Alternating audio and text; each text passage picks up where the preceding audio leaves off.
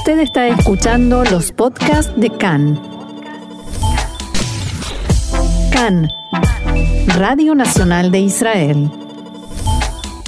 Hoy domingo, 6 de febrero, 5 del mes de Adar Aleph, estos son nuestros titulares. Nuevo récord en el número de enfermos de coronavirus en estado grave. Después de las protestas, plan gubernamental de lucha contra el aumento de precios. El caso del programa de espionaje telefónico Pegasus. Por ahora, el juicio contra Netanyahu sigue normalmente.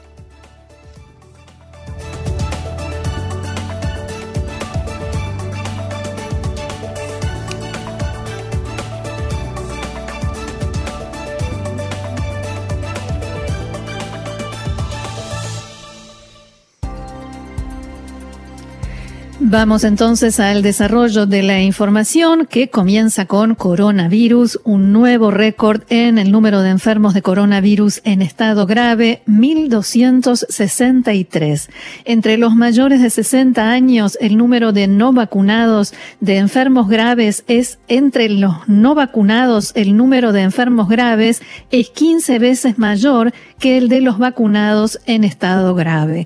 De los datos suministrados por el Ministerio de Salud, surge que la mortandad continúa siendo alta. En las últimas dos semanas murieron un promedio de 46 personas y en los últimos 10 días fallecieron 430 personas. No obstante, los contagios continúan reduciéndose y el coeficiente de contagio bajó a 0,86. El número de fallecimientos desde el inicio de la pandemia alcanza hoy los 9.135. Según informó el Ministerio de Salud, los contagiados hasta ahora en la quinta ola con la variante Omicron son 1.784.769 personas en Israel, pero según estimaciones de expertos que asesoran al Ministerio, en los hechos se han producido entre 2 y a 3 millones y medio de contagio. Entre 2 a 3 millones y medio. Hay una diferencia muy grande. Entre dos y tres veces más. Eso es lo que decían y puede llegar a tres millones y medio. Según atestiguan los profesionales de la salud en las mutuales, las Cupot Jolim, eh, tanto la dinámica de los contagios como los síntomas en la ola de Omicron son también diferentes de los de las olas anteriores. Según el doctor Arnon Shahar, jefe de la sección coronavirus de Kupat Holim Maccabi, los síntomas de la variante Omicron son dolor de garganta, moqueo nasal y dolor de cabeza. El dolor muscular de las olas anteriores también es frecuente en la quinta ola. También fiebre y cansancio crónico eran síntomas frecuentes. El resfrío fue una innovación de la variante Delta que se convirtió en el síntoma más común. En las mutuales, que están más en contacto con los enfermos, informaron que los pacientes en la ola de Omicron se quejan más de problemas respiratorios en las vías superiores que a nivel pulmonar, por eso hay proporcionalmente menos enfermos en terapia intensiva y conectados a respiradores y se da en menor medida la pérdida del sentido del gusto y el olfato. De todos modos, en los hospitales informan que sigue aumentando el número de hospitalizaciones y los enfermos graves ascienden a 1.263 personas. Se trata de una cifra récord desde el inicio de la pandemia en todas sus olas, de los cuales 270 están conectados a respiradores. Preguntado en diálogo con Khan eh, si todavía se considera a la variante Omicron como menos violenta, teniendo en cuenta el alto número de fallecimientos, 300 solamente, 430 solamente en los últimos 10 días, y de enfermos graves, 1.263, el director general del Ministerio de Salud, Nachman Ash, esto respondía.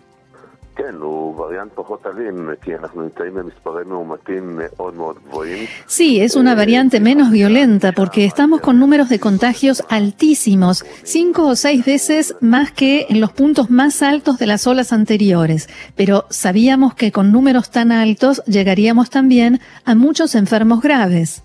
Ante estos números, ¿fue correcta la opinión de Nachmanash, la eh, en, opinión de Nachmanash, la decisión del gobierno de reducir el alcance del pase verde, el Tav desde la medianoche de hoy?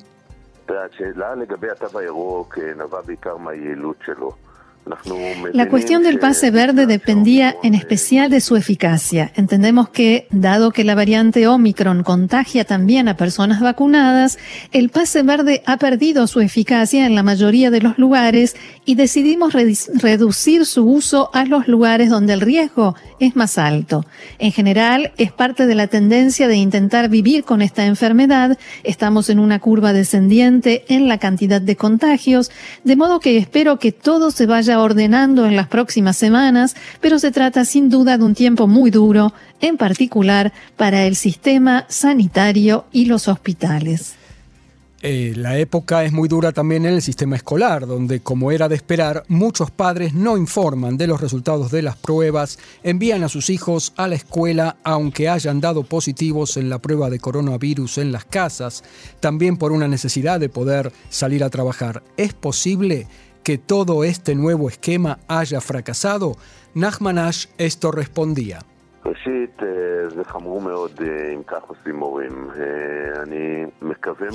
En primer lugar, es muy grave si así se comportan los padres. Espero sinceramente que los padres demuestren responsabilidad.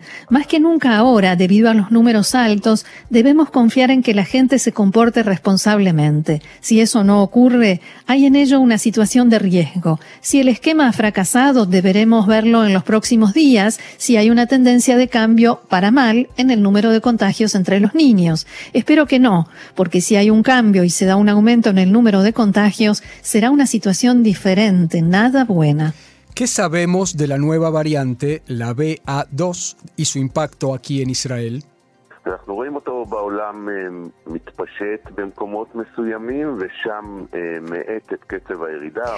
La vemos expandirse en el mundo en ciertos lugares y allí desacelera el ritmo de descenso de los contagios o incluso a veces detiene el descenso. No, no sabemos todavía si aquí en Israel tendrá suficiente lugar para expandirse porque hemos tenido una enorme cantidad de contagios de Omicron.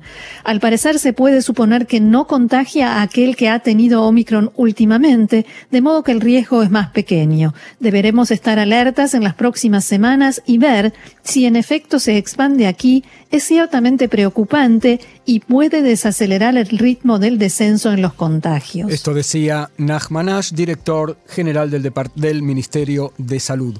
Por su parte, el coordinador nacional de la lucha contra el coronavirus, Salman Zarka, dijo en diálogo con Khan que la pandemia está en tendencia a la estabilización en dirección al descenso. Agregó, no obstante, que la pandemia no terminó, el número de contagios es muy alto y hay que cuidarse como siempre. No hemos llegado al final de la ola de contagios, dijo Sarka. En tanto, una nueva investigación israelí revela que la falta de vitamina D podría aumentar el porcentaje de riesgo de enfermar gravemente o incluso la mortandad. Los investigadores de la Universidad de Barilán y el Hospital de Naharía revisaron a unos 1.200 enfermos hospitalizados en los últimos meses. Resultó de dicha revisión que aquellos que sufrían falta de vitamina D se hallaban en un riesgo, atención, 14 veces mayor de enfermar gravemente. El riesgo de muerte es 11 veces mayor. La investigación fue conducida por el doctor Amiel Dror. De todos modos, Marcelo, me permito dar un consejo. Nada de salir corriendo a comprar vitaminas y, cosas que no sabemos qué son, o a tomar sol eh, eh, como enloquecidos, sino consultar al médico si realmente nos hace falta y estamos en esa situación. Cambiamos de tema y después de que se registraran protestas y llamados al boicot debido al aumento de precios, el Ministerio de Finanzas presentará esta semana un plan de lucha contra la carestía en Israel. En el ministerio comenzaron la semana pasada a trabajar en la confección de este plan, que al parecer será presentado por el ministro de Finanzas, a Víctor Lieberman, este miércoles, o al menos eso dice él.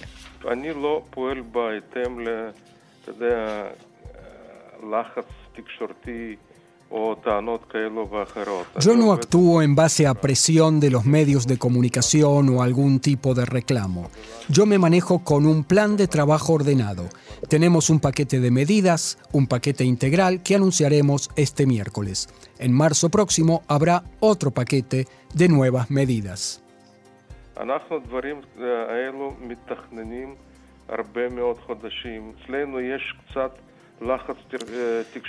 Estas cosas las planificamos durante muchos meses. Cuando hay un poco de presión pública, enseguida escucho a algunos colegas que se apuran a decir hay que reducir esto, hay que bajar lo otro.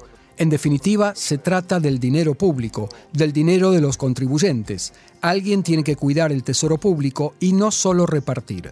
Para mí, lo más cómodo sería ahora empezar a repartir dinero a diestra y siniestra. Es bueno, de pronto, de pronto te conviertes en popular, es conveniente a nivel electoral. Por eso, no, eso no sucederá. Sin embargo, hay que manejarse con responsabilidad. Khan pudo saber que una de las medidas que el Ministerio de Finanzas tiene previsto tomar es una reducción de impuestos que se enfocará en las clases media y baja.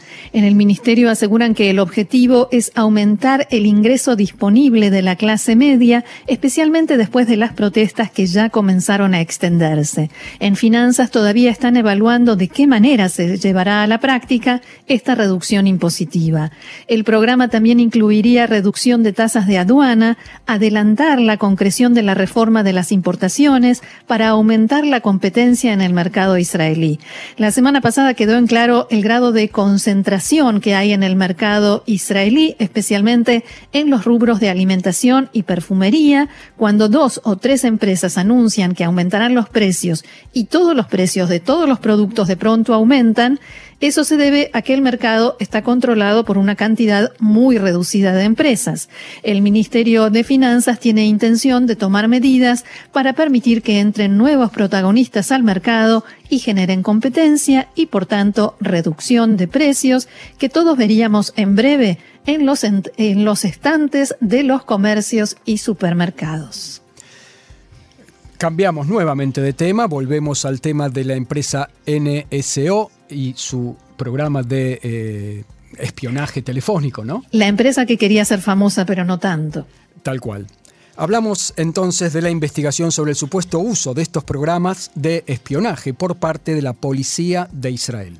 Ya comenzó la revisión de todos los casos y ya está claro que la policía utilizó este tipo de programas en el 3% de escuchas secretas que llevó a cabo, al menos 100 casos por año. Del total de 3.600 escuchas telefónicas por año en los últimos siete años, la policía utilizó programas de espionaje en un 3% de esos casos. Esa anomalía, ese supuesto traspaso de un límite por parte de la policía, fue encontrada también en la causa 4000 en el juicio contra el primer ministro Benjamin Netanyahu, en particular respecto del testigo de cargo Shlomo Filber. Esto fue hallado cuando se investigó cómo la policía obtuvo información en las tres causas en las que se investiga a Netanyahu, porque los abogados del ex primer ministro pidieron a la fiscalía que se realizara esa revisión inmediatamente después de la publicación del diario Calcalist, que sacó a la luz todo este tema.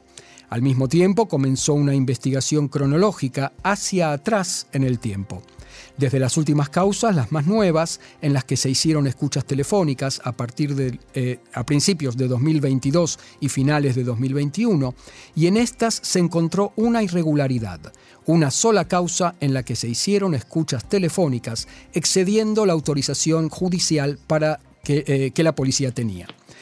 Por otra parte, la policía decidió cambiar su política frente a los medios de comunicación.